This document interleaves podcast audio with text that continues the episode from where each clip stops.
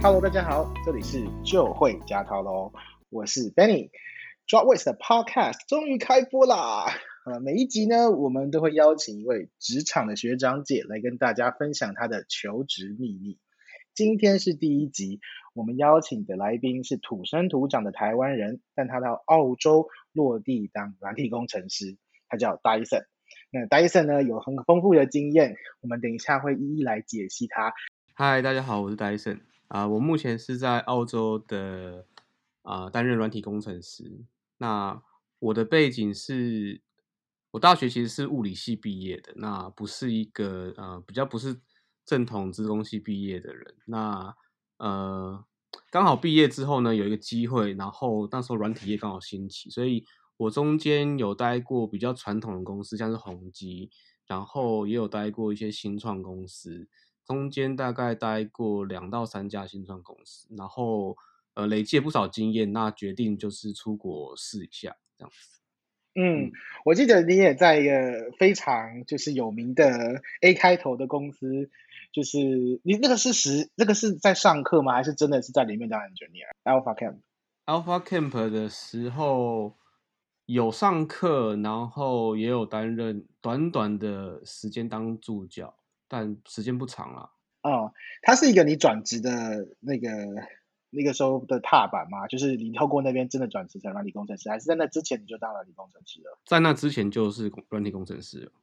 OK OK。好呀，Dyson 老师说他是我遇到数一数二好工工合作的软体工程师哦。其实呀，我我是做 PM 的，所以呀能够跟 Dyson 合作非常非常荣幸，对，因为他真的超级有同理心又很可靠。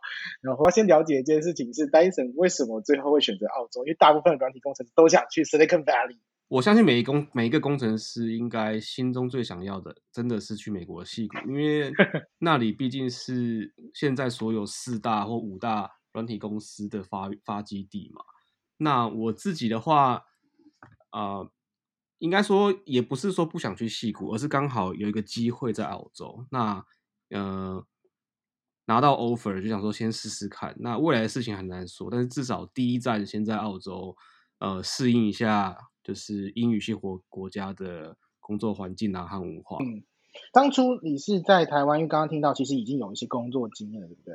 总共大概是。去澳洲之前，大概累积有多少年的经验？软体工程师的部分，差不多八年。对，哦，我是退伍之后就开始，呃，当工工程师。对，OK，哇，那这现在到那边工作多久了？现在接近两年喽。哦，好，两年，那这正好是疫情爆发之前，这是一个好时机。好，那呀，可不可以跟我们分享你那个时候是怎么找到这份工作的？因为大家应该都很好奇，就是到底实际上要怎么在澳洲找到一份工作？呃，我自己的话是，其实我在真正来澳洲之前，我有先查一些资料。那那时候其实有一、嗯、有蛮多哟，已经在澳洲当工程师的前辈，他们有提供一些资讯，然后就会有推荐几个网站，比方说像 Seek 或是 Indeed。嗯嗯。有没有就是啊，Seek 看那个 Indeed 这两个有没有什么太大的差别啊？就是在当地找工作的成功率这个这件事上，成功率我自己没有办法呃给比较自己的经验啊，呃，但是有很明显的差别是 Indeed 它上面的工作类型会比较像是呃公司规模会比较小，或者是说它比较偏向接案类型的工作。嗯就是我们这边会称就是 contract，就是你可能是一个三个月或六个月的一个小型的接案。那 Seek 上面大部分就会比较是正式一点的大公司，对，就是可能就是澳洲有上市的公司，那它就是比较比较正式的一些格式啊，跟一些求职流程。哦，大部分是这些。然后如果你的 LinkedIn 也想要比较早被澳洲当地的猎头看到的话，你就需要去做一些调整跟设定，让他们。会认为你其实人已经在澳洲，那他们就会主动跟你联络，这样。嗯，其实有蛮多，我相信那个软体工程师都跟猎头蛮好的，因为猎头很爱猎，非常因为软体工程师需求很大嘛，大家都会喜欢跟猎头合作。那我想知道当地那个猎头到底是跟呃软体工程师相彼此的关系跟在台湾是差不多的吗？那他们有真的帮助到你在那边找工作吗？我觉得帮帮助蛮大的，可能是帮助的程度比在台湾还要高。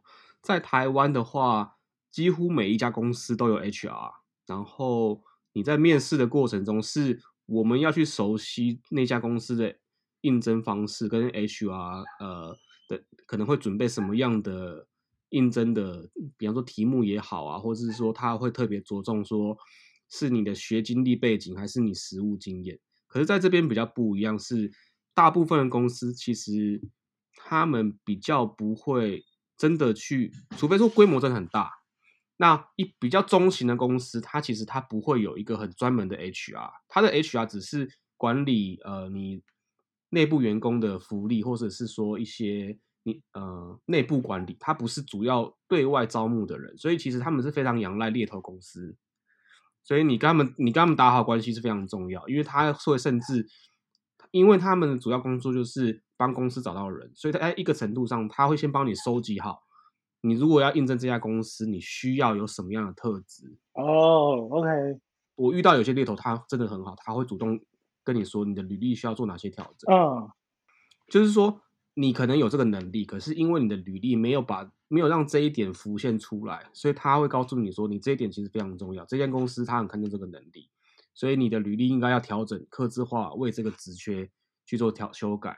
那他会给你一些很很明确的方向，对。然后你在面试的过程中，不管是面试的流程，或者是说 offer 的部分，其实你都可以透过猎头去跟他去帮你争取。哦，所以啊、这个这个真的跟台湾真的差蛮多，因为台湾基本上都会有 HR 存在。你有知道吗？就是他们的猎头实际上跟公司的。关联是他们会有个公司可能是 admin 的人处理这件事情，但他就包给了猎头，然后猎头基本上就处理招聘的事。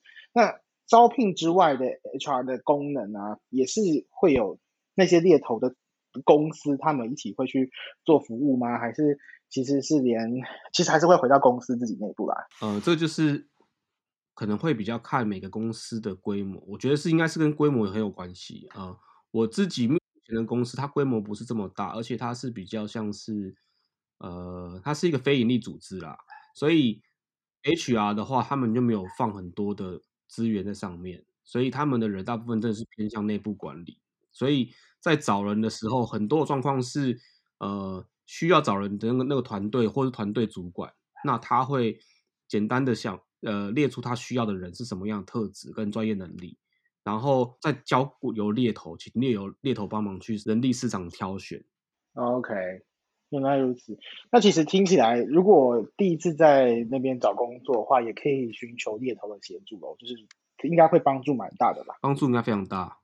那在面试过程中，就觉得他们会问一些比较大家不常就在台湾你不会比较不常遇到的问题吧？比较不常遇到问题，好像其实问其实。问问题的内容，我觉得方向差不多，但是这么说好，就是人格特质、专业能力，然后那些表达能力什么的，基本上跟台湾一模一样。对。可是我觉得，就软体工程师，我觉得有个最大的差别，就是我觉得可能这跟文化有关系啦。我们我们华人的话，我们像台湾人，我我在台湾的时候。我没有做过的东西，我是不可能在面试拿出来讲啊。所以，当如果我说我参与过这个专案，然后我们来回沟沟沟讲，诶，问答之间，其实我们大概大大概就可以知道说，你你大概有有没有参与，你参与的程度有多少，你对于这个东西了解度有多少，对不对？对。可是，在澳洲比较不一样的是，你除了告诉我之外，你必须证明你真的有。可是你要怎么证明？因为有时候东西是公司专案，对不对？对。所以你就要。建立不能说大量，但是你要建立一定程度的范例给他知道。所以，呃，有蛮多人都会说，你需要建立自己的部落格也好啊，或者写技术文章啊，或者是说你 GitHub 里面你要有一些自己的 side project 这些东西。在台湾，你可能可以听一听，然后用你的精精力去忽略这些事情。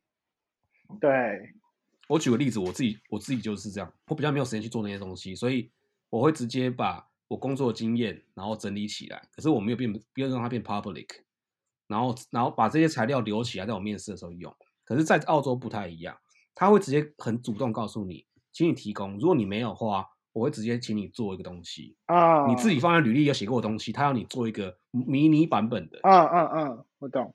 希望能够用个方法去测验你是不是真的有那个能力，就不是说一说这样。对对对，因为你你你当工程师，就像呃木工也好，或是说水电工也好，你必须要真的证明你你你是有，你除了有执照或什么的，你是真的有办法做到这件事情。啊、嗯，他们是非常重视这件事情。你你要有一个 evidence。嗯嗯嗯。你没有证，你没有证据的话，你这因为这就是文化差别嘛，因为他们表达能力真的很强，比 如说强文非常多。对，对，所以他他甚至可以把一个他没做过的东西讲跟好像那个东西是他他发明出来的一样。可是你有可能上班的时候他根本就做不出来。销售自己这件事情上面本来就是比比比我们这种含蓄民族 还要来的好很多。对。不过呃，同样的，他们也有蛮好的那个机制去检测吧，这算是一种很好的机制，就反正就做给我看啊，你做得到就我就我就算你有，对，做不到就这么。对，他们非常重视实做的能力。那除了那个刚刚你提到啊，我们大概都知道经历很重要，就是在台湾也是嘛，找工作不管怎样，经历都很重要。那在澳洲，除了当软体工程师，除了就是经历这一块以外，有没有什么样的门槛？你觉得是必须要克服的？除了专业能力之外，语言能力，我觉得是有可能是台湾工程师去海外最大的挑战。打个比方好了，就是先不要管工作部分。其实你在这边找工，在澳洲找工作，你第一件事情会遇到就是你能不能跟猎头沟通。基本上他也会像类似面试官一样，然后简单的过一下你的背景，跟你想要你比较喜欢的工作性质或是产业这样子。啊。可是如果这些东西你在对话过程中没有办法好好的表达你的意思的话，很容易会被他们认为说你可能没有办法去胜任。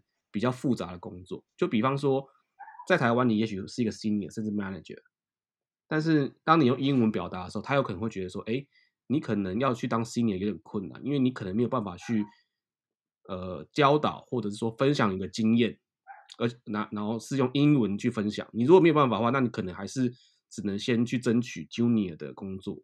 原来，所以听听起来语言真的是很重要的门槛，因为确实。很能够理解啊，因为其实毕竟不是我们的母语嘛，然后又还要用一个不熟悉的语言讲一个很专业的东西，就非常困难。那你你自己本身呢？你是靠什么方法去克服这个？我自己是因为其实我其实当初会选做软体工程师，很大一点就是其实我一直都有一个想要出国工作的梦，因为我大概做八工作八年，大概前期的话还是会先着重技术能力，然后后面开始呃开始有。有经营 LinkedIn，然后就有一些国外的猎头，他也会跨国邀请参加一些 interview 或什么的。然后那时候开始发现说，其实呃还没有到呃 interview 前面的一些信件往来，你就其实会发觉说，哎，英文能力确实需要做一些提升。那我自己有其实有参加过蛮多不同种类的课程啊，但总之就是你要让你的英语能力其实要比较着重在听跟说的能力上面。Oh. 就是因为台湾教育是比较着重在读跟写，然后考试也是读跟写嘛。可是你听跟说能力其实是才是你真正日常生活中会用到的。对，那我觉得我还有一个很幸运点的点是，我现在这家公司它刚好就是呃，它是一个很多多元文化包容力很强的公司，所以呃，同事有来自德国的啊，或者是欧洲一些什。呃，比方说巴基斯坦，或者是伊伊朗，或者是俄罗斯，所以你的口音其实不是这么重要。那呃，你慢慢的去解释你想要表达的东西的话，其实大家都可以接受的。大家并不会呃，就是很轻易的去 judge 你的英文能力。就是其实你只要是你敢于表达，然后不要说哎，因为你害怕然后停住的话，其实都是可以呃，在工作上面应该是不会有太大的问题啦。对。但是就是说，你要勇敢跨出这一步啊！对，对我，我很想知道你有没有曾经觉得最难沟通的一件事，你自己在平常工作上面用，就是在讨论的主题。工作上面讨厌讨论专业的问题的时候，反而是最轻松的哦。最困难的时候是要跟同事闲聊的时候是最困难，就 没什么好聊的，是不是聊不下去？我觉得不是什么好聊，是呃，因为大家背景不一样。啊、比方说，呃，前两天有一个。欧洲的歌唱比赛，嗯，然后他们的比赛是以国家为单位的，哦，所以它就是等于说好像一个欧盟五十几个国家，在可能每一个国家自己都有一两个一两组艺人出去表演，然后大家就在那边投票比赛这样子。可当可是当如果说隔天然后冠军出现了，然后同时在讨论这件事情，其实你完全不知道那个是什么东西，就是你会一头雾水。啊、然后，可是可是这个我觉得这个是需要时间呐，因为毕竟我现在才来，可能一两年左右，有些事情你就是要呃你要了解，可能不只是澳洲文化，因为你你的同事有很多也都是从别的国家来，那我觉得也是一个机会，可以多了解其他国家文化，也是很不错。完全能够理解，就是很像是什么美选美比赛，然后欧美的、啊、美洲的选美比赛，然后永远都插不进话。因为我想完全想到我之前在马尼拉的时候也是这样，就是他们在很认真的讨论，就是那个选美比赛，然后还有那个那个选美比赛的那个人最后怎么被暗杀的，然后我都不无法参与到那个话题里面。对。不过有一件事情是我，你有没有觉得，因为其实你在那边也两年了吧？那你后来你觉得怎么慢慢的融入到这个一整个大家的讨论跟生活日常生活中的互动之中的？我我自己是用比较比较那个 tricky 一点方式，就是当我听不懂的时候，我我就我就先听一听嘛。那那因为它有些活动是有个周期性，嗯、比方说重要节庆的时候，像澳洲这边呃，他们有很几个重要节庆，复活节啊，或者是圣诞节，然后那个 shopping mall 打折就是超级疯狂的。然后那个疯狂的程度是几乎就是这种半价三折这样子，uh, 然后所有的商品基本上都是当季商品。Uh, 总之就是他他就是要让你疯狂 shopping 就对了，因为他们、uh, 他们圣诞节就是非常重要节日。然后当你第一年不知道发生什么事情，你只知道新闻就说什么某某 shopping mall 什么塞爆啊，或者是或是开二十四小时，uh, 然后有人去那边搭帐篷什么的时候，你你你都不知道发生什么事情。可是到第二年之后，你慢慢就了解，那你就可以开始。开始可以开一些，就是你从网络上或是新闻上看到一些东西，然后去开一些玩笑，那同事其实就会跟你比较有互动。那或者是当你遇到你自己的呃中国新年或是中国特别节日的时候，你就可以跟他们分享，比方说拿一些呃传统的点心或什么，就是串串门子啊。然后其实有的时候，我相信啊，就是有时候俄罗斯同事在讲一些俄罗斯笑话的时候。其实我觉得，其他有些同事他其实也不知道，但是大家就是就这样 闹一闹嘛。那那你那就就是你你也不要觉得说，哎、欸，你听不懂，就好像你要回去工作，你也不要，你就反正他他讲完你的，你就分享一个你的，大家也都觉得很好笑，大家笑一笑，然后这样子。对，呀，我我相信这个是很多人很想知道的，因为最难跨出的就是最后要怎么融入当地。超级多人在美国也是这样，就是呀，可以。可以很认真，终于进了 Google 啊，终于进了超级顶尖的英文，一定不差。但是在平常生活中聊天的时候，一定还是进不到里面，就那一定会有一个很明显的文化隔阂。那我觉得听起来蛮好，这就是完全是一个方法，让我们可以真的就是实际上体验当地的东西，然后再从这个体体验过程中找到方法，可以真的融入进去，这是非常重要。那我觉得有一件事情，就除了这个融入这件事情之外，大家最在意的一定就是钱，就是可以赚多少钱。我想知道，就是到底台湾跟澳洲的薪水有什么差别？那个可以大概分享一下那个差距到底在哪里？好，我我我先从比较简单的，再慢慢往复杂方面讲好了。呃，基本时薪差异就蛮多的。呃，这边换算的话，我先简单换算，就是我先用。呃，澳币如果是一块钱的话，台币大概用二十块，这个这个汇率去算给大家听哦。时薪的话，台湾现在应该还没有一百五吧，对吧？法定的，一百六，一百六。呃，澳洲这边的话，嗯、每时薪大概是我没有记错的话，好像是三百多块，四百，三百四百。OK，那在两倍三。对我我说我说是我说我我说的是对对，我说的是台币，就是我帮你算成台币，就是全部都换成台币。对，那呃，如果以工程师来说的话，我们的平均值呃大概是落在一百三到一百五十万一年台币。对，台币台币台币台币。对，这个是大概要工作几年的薪水啊？平均值的话。我自己看的啦，呃，Seek 网站上面的话，如果你是一到三年，你有你有机会，哎，大概的 range 就是一百二到一百五啊。OK，那其实基本上比较偏 Junior 的就可以拿到大概是一百一百一就出破百啦，破百的一个程度的薪水。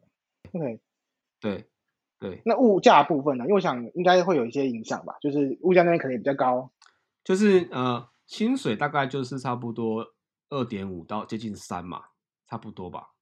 我我我自己的印象的话，我我就透露一下，我我在台湾第一年工作薪水第一个月三万多，扣掉劳健保就剩两万九千九千多，所以一年的话，嗯、你算四十三三十万四十万算四十万好了，但是这边大概三倍嘛，差不多一百万，啊、然后呃。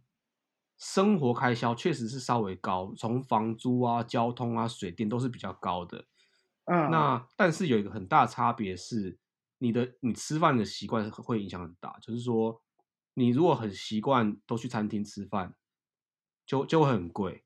这就是我相信应该很多人都听过，就是你在海国外花，你要省钱最好就自己煮。对，对或者是说你先煮一煮，然后带出去跟朋友朋友在哎去户外玩或什么的，就会比较省钱。嗯对，那如果说像我自己的话啦，呃，开销大概也是台湾的两倍哦。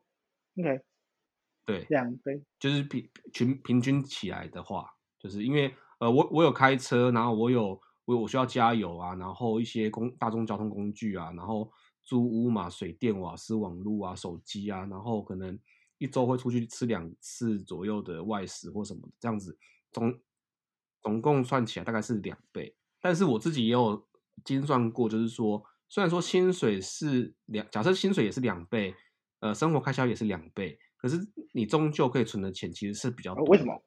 因为呃，这么讲好了，虽然说两个都看起来看起来是两倍，可是因为你吃的东西并不会随着你的薪水变多而变多啊。啊、oh. 呃，但是这个是要看人，就是我我的概念是这样子，如果我在台湾会花五十万买。呃，就是生活开销嘛，吃喝呃玩乐啊，出去出去玩啊，或者买衣服，或买礼物，或是做一些冲动购物，可能就是一年就五十万好了。Uh, 你在澳洲就是一百万嘛，uh, 可是你的薪水变成更高的时候，你不会变更多啊。除非说，除非说真的跳下跳到另外一个级距，不然呃，以我自己的状况，呃，我能够开 Toyota 的话，我就不会去开宾士嘛。所以，所以其实，所以其实我的开销是会。有一个类似像天花板的，就是最大的值在那边，并不会因为物，并不会因为我的收入变更多的时候，我的支出会变更多啊。我觉得听起来其实有一个很重要的重点，是因为你本身没有那么强烈的物欲，对不对？一个程一个程度可以这么说。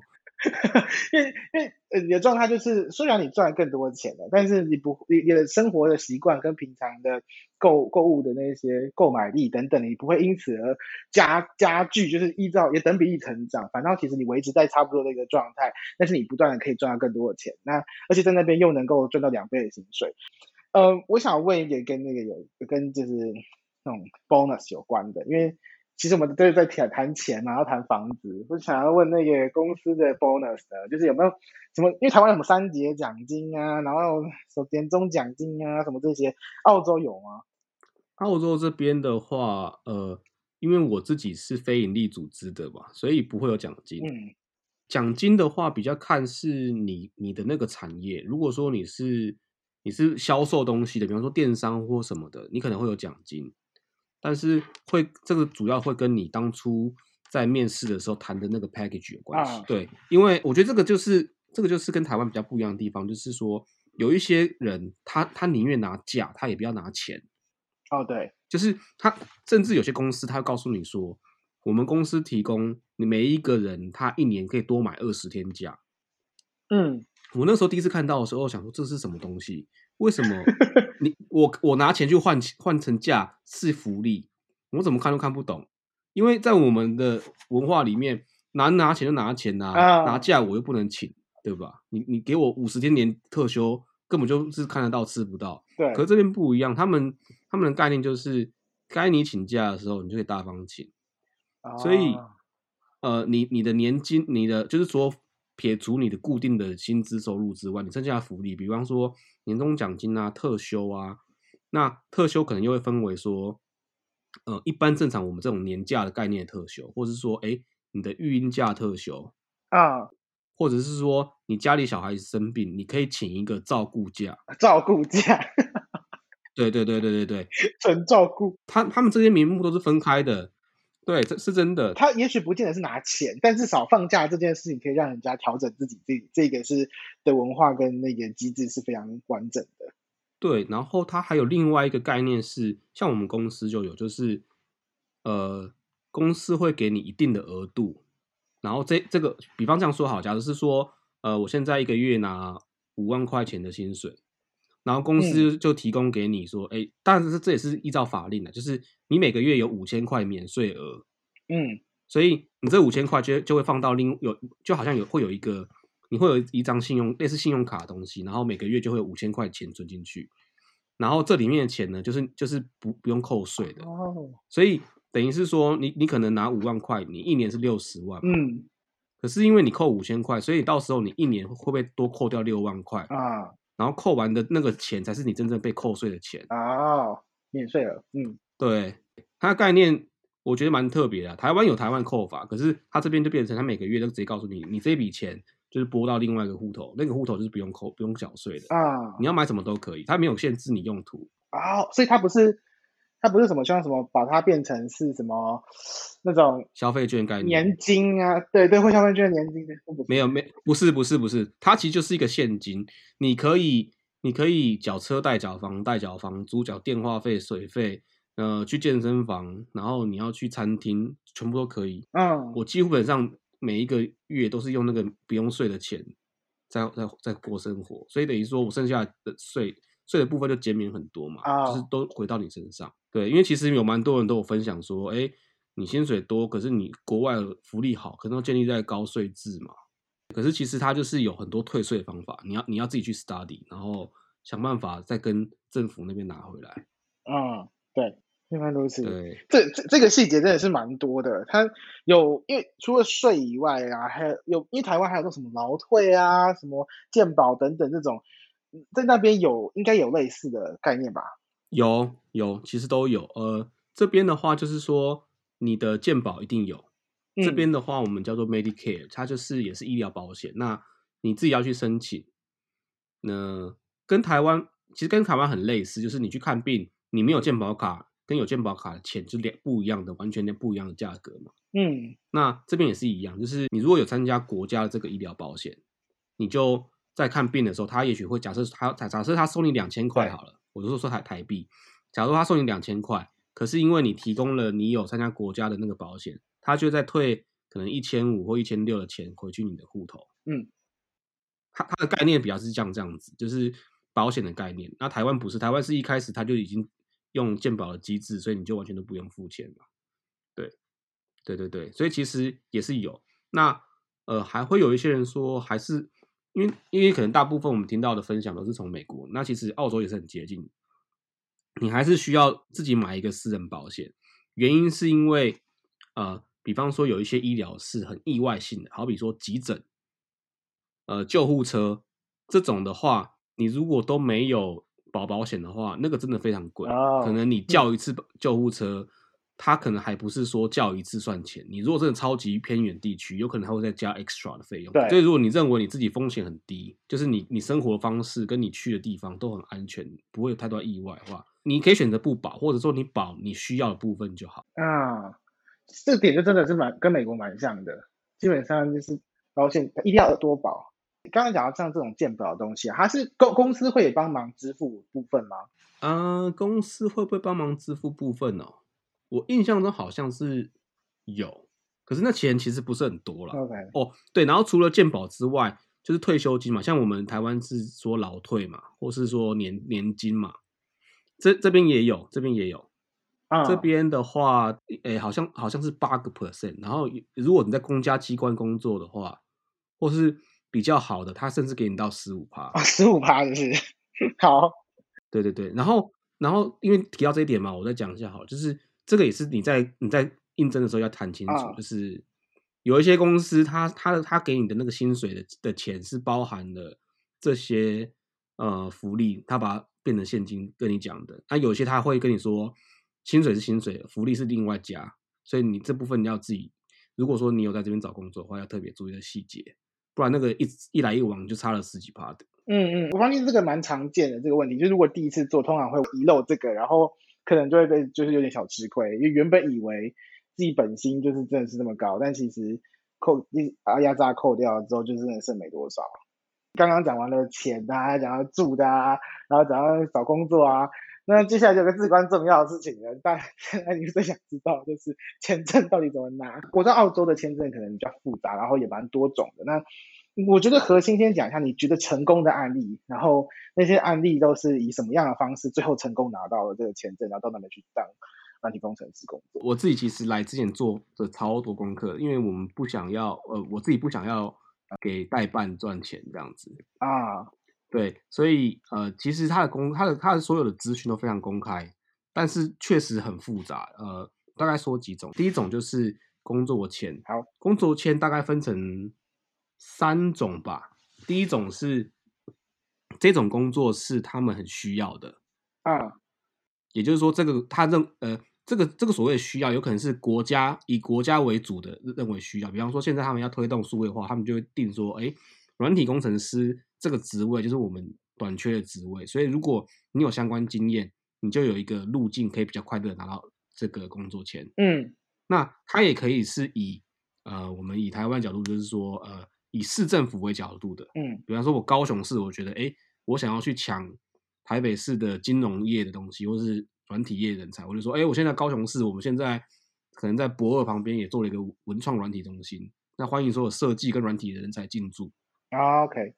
类似像这样子，所以第一种就是比较是国家需要的这种紧缺职业，然后第二种的话就是，呃，你申请到这个公司，他愿意担保你啊，就有点像是如果说你在台湾，你可能申请到了呃，比方说 Facebook 的演算法工程师，他觉得你非常优秀，然后可能你发了某些 paper，他们觉得哎可以，你非常 solid，那他他就可以直接用他公司的名义，然后帮你去申请所有的签证，那你就只要去就好了。啊，我懂。Okay. 对对，这是第二种。那那那这个这种第二种的话，就跟产业没关系。有可能他那个国家就是不缺这个职业，可是这个公司觉得说他非常需要你，那他还是可以拿到。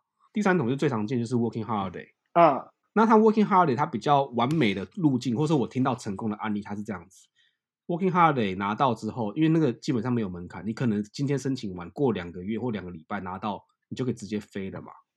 啊，你落一落地的时候呢？你千万不要去什么农场哦！你一落地的时候，你就要赶快开始找软体工程师的工作啊。Oh. 对，然后借由这个进入职场这个机会，然后再慢慢的变成我刚才说的第二种，就是公司担保。对，因为公司担保其实往下讲啊，它又很分很细，就是它有短期的或是长期的。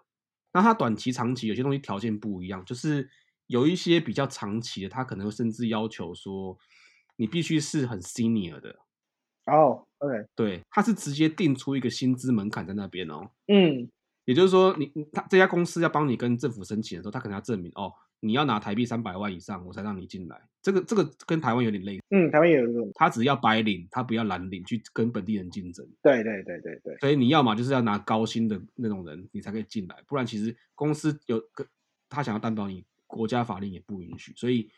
我听过的很成功的案例都是 working holiday 先拿进来，然后他们都没有去做农场那些工作，嗯，然后就直接找，呃，可能先先可能先找就是那种接案公司，就是小公司，对，至少至少你有你有工作的经历，然后了解文化之后，然后再找上市上贵公司，比方说这边当地的一些电信业啊，或者是连锁超市啊，或者是一些一些百货公司的，或者是电商，然后。你进去之后，然后再拿到公司担保，这样子。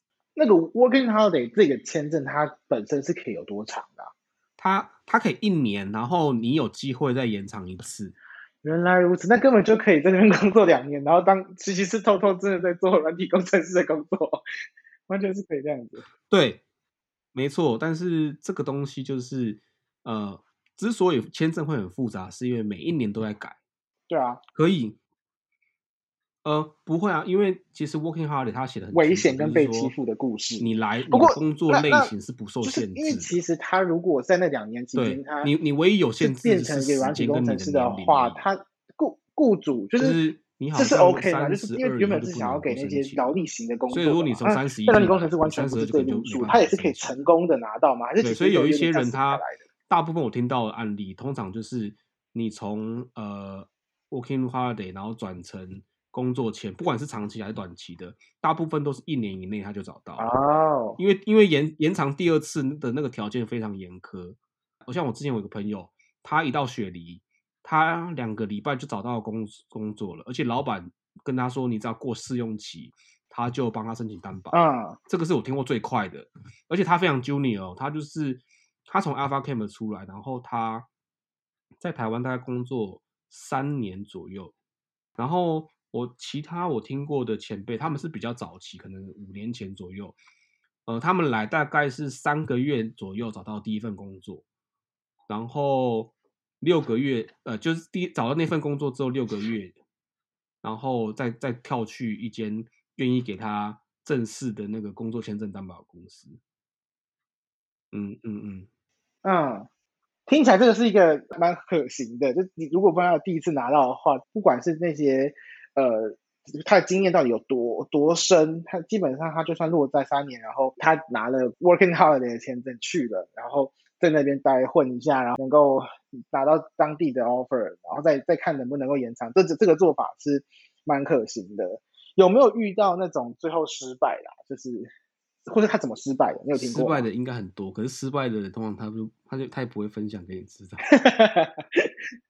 我想，我想聊一下那个最后聊一些轻松的，因为前面我觉得那些重超级无敌重要都都聊过了，想要聊聊你就是最后你在那个澳洲的一些生活啦，就生活上发生的事情啊，你觉得你觉得这些文化有什么最大的差别吗？就是在在当地跟台湾，我觉得差异真的是真的蛮大的。呃，第一个就是文化的原因，是因为其实台湾还不算是一个移民国家嘛，台湾其实就是。主流文化其实蛮明显，就是华人华人社会。那在澳洲的话，真的是像联合国一样，比如说，真的像联联合国一样。嗯。你的同事从欧洲也好，然后呢，东南亚，呃，比方说新加坡啊、菲律宾、马来西亚，那巴基斯坦、俄罗斯，还有爱沙尼亚。我第一次，我都听到爱沙尼亚的时候，我我还心里想一下，爱沙尼亚是我心里想的那一个国家，就是 欧洲有太多小国了。对对对，那其实对，那呃，反而相对美国、加拿大的同事比较少。那还有像德国的也有，嗯，对，然后纽西兰的，那文化上面就是说，呃，你真的是要比是一个比较开放的人，嗯，然后有些事情你不要。我这么说好，就是这可能有点偏离主题，就是你有些东西不要太去觉得说这是刻板印象，因为其实呃大家其实都对对对方的文化没有那么了解，那你开放一点，然后保持友善的态度的话，其实比较有机会去聊认识对方。啊啊啊！对，那职场上面的话，就是比较专业能力上面的这种沟通啊，或者说合作的方式，我觉得也跟台湾有一些差别，就是。不是这么的由上而下哦，扁平的意思吗？我我我所谓的而上由上而下的意思，就是说我们比较我自己的经验呐，就是我可能一一开始在台湾的前几份工作的概工作方方式都是主管决定，或者是你的 manager 决定，你只有执行就好了。所以，嗯，呃，你在你在职场上的成功是取决于你对这个这个。你被分配到任务，你执行的效果好不好？也就是说，你在满足的是你你的上头的人对你的期待吧？你在你在你在满足的并不是你认你自己认为你对于你的专业在这件事情的贡献。嗯，可是这边的话是完全不一样的。我举个例子好了，我我在上班的第一天，我老板跟我讲说他要我做这件这件事情，然后我会很直很直觉的是说，哎，你我应该要得到更多细节嘛？就是你要告诉我要做什么事情，怎么做，然后什么时候完成？对，没有这些东西都没有。嗯，他只告诉你，比方说，他说：“哎，你你要帮我呃把网站架起来。”可是他并没有告诉你网站要要怎么架，然后内容要放什么，然后时间多少。就是对他来说，我告诉你这个东西，然后然后可能告诉你说是谁需要，剩下的东西就是你自己要去找这个人谈了。啊，所以其实所谓的时程或所谓的压力，都是来自于你自己对这个品质，或者说你讨论的结果。OK，就很像是自己要当自己的 project manager 的概念。我我很好奇，一点是因为我曾经听过澳洲人做事比相对台湾来说比较比较随性一点，就是不会那么的不会那么 pushy 于所有事情。那这是真的吗？就是依照你的你跟他们合作的经验，我觉得是啊。我觉我觉得这可能已经不是到糗了。比方说，哎，有个同事他可能很他就会 hashtag 你，然后跟你说，哎，你可以帮我看这个这个吗？那你看，在我们的概念里面，如果你 hashtag 我，是不是非常重要？你才用即时软体通讯我啊。Uh, 然后结果你回他之后，他两天之后才回你说，哦，我昨天都没有忘记看呐。他也不是休假去了，他说，哦，我昨天都忘记看了。你想说不是啊？不是急的人不是你吗？为什么变好像是我很急？然后搞到搞到后面都是我一直问他说，你你对这东西有没有意见？你有没有意见？因为他有时候不回的时候，我们会觉得说你是不是还有什么想法？你还在。评估这件事情，他们很就很 chill 这样，是不是？就是每天都就是哦，没有没有没有，好像没有很急的这件事，一定要做完这样。你要变你要变成说，哎、欸，你不在乎，我也不要太在乎的。OK，好，因为我我有听过，因为我朋友真的为此非常的非常的生气，就是他会觉得你们在干嘛？OK，那有没有什么？就除了这个以外？啊，我我我我也不知道这个对你来说嘛不适应啦。不过除了这个不同以外，有没有其他你是真的会让你觉得不适应的东西？我觉得不适应的东西还是会有，那不一定说不适应是不好，只是说，嗯、呃，就是就是像像刚才的那个话题一样，就是说你的同事有时候他急或不急，其实你感受不出来。那、啊、再来就是说，其实。包括像刚才我说主管那个概念也是，就是像我一开始我就觉得说奇怪，为什么我第一天上班我都没有跟你要得到足够的的 support support 这样子啊？我我我所谓 support 是甚至呃，我当我去问我的主管我该找谁的时候，他有时候会露出那种啊，我我不是有跟你讲嘛？但是没有啊，我我才上班两个小时，我怎么知道？我怎么知道我要找谁？对，但是因为他们已经很习惯说，哎，这个东西我就交给你，你自己会去找，会去处理，办法。对，所以有时候他就说。就是像我们说的啊，他们就是太太善。你要说太善也可以，啊、太 chill 也可以。就是甚甚至说像像甚至说像我前一阵子我有同事，就是他离职，然后他要交接给我，他可能手上有十个专案，可是他跟我交接的时候，他只交接三个。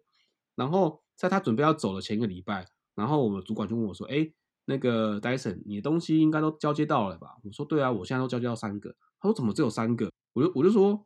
我有问他啊，我有问他是不是这些都是都是全部要交接给我？他说对啊，所以我就只有这三个啊。然后我主管马上就再去跟他讲说，啊，你剩下七个，你要怎么办？还有七个。然后然后那个那个大哥竟然跟他说，我也不知道哎、欸，你你也没有跟我说要交给交交交接给谁啊？我笑歪，天哪！那那主管之后怎么反应？主管就说，好好，你现在赶快，因为因为就只剩一个礼拜了。然后也没没文件呐，然后也没有程式嘛，然后然后那个主管就说，好，好，那那你你是你现在这你只剩一个礼拜，你就要离职，uh huh. 你先花三天把东西整理完，然后呢，你先跟我交接其中五个，然后剩下两个你再交接给戴森这样子，然后最后就是这样子啊。嗯，天啊，那有没有什么那种啊、呃？你觉得职场上面会遇到天花板，在这至少你的这 position 上面？我觉得职涯来说的话，呃。薪资会有，可是你做的东西可能不会有。呃，比方这样说好，就是你如果在软体界你，你你做很久，呃，以澳洲来说的话，你要做技术只做到顶可以，你要做管理只做到顶也可以，两边的薪资并不会有因为管理职比较多的状况。OK，呃，可能你变成 CTO 的话会有差，可是如果你只是呃，比方说你你是你是 Senior 或是你是 Principal Engineer，跟你是。Senior technical 相关的，嗯、或者是说是呃 engineer 的 manager 的话，你们有可能是在同样的一个职等上面，或者薪资水平上面。啊、所以你你也许做一做，你觉得哎，你想换 manager 那可以，就是你其实有可以做不一样的事情，或者不同产业，这倒是没有天花板。可是你的薪水还是会有啦，我觉得这个难免，应该在台湾也是一样。嗯嗯，我很好奇，就是因为。那个那个天花板，你觉得大概会落在哪里啊？就是应该这个应该大家很想知道，每次跟钱都大家想知道。跟钱哦，我自己看到的，呃，可能有少数有些公司会非常非常高，嗯、因为台呃澳洲还是有一些纯软体的公司。对对，那我之前看过的资料，最高的话好像顶多是三百万。哦，台币吗？还是还是哦？台币台币台币。OK。要到三百，到三百就停在那边了。嗯，对我我之我之前看过，其实其实老实说真的不高啊。嗯、我自己觉得，我自己的觉我自己角度看起来，因为像台湾的话，台湾可能低的很低，可是高可以很高。对，不过这三百万本身也包含着就是它，但它可能会有比较好的价啊什么之类这种吧。哦，这些当然是啊，这些当然是哦。你要三百万，可能可能你你你那些价你永远都放不到。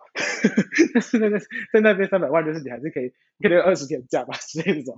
还是可以放光。台湾可能因为自从台湾有了 Google 之后，也许有机会啊，对，就是在一个比较健康的工时的状态，然后拿到三百万，可能是有机会的。啊啊啊！可是我可是我相信那个绝对是管理值，不不太可能是纯技术值。我自我猜的，我不确定。啊，但是我觉得应该是 Google 是有机，他他应该也是有那个能力给到那个钱。嗯，不过 no，，就是大家也不可以，不是每个人都可以进 Google，极少数。对啊，是极少数，真的是极少数。对，OK，好。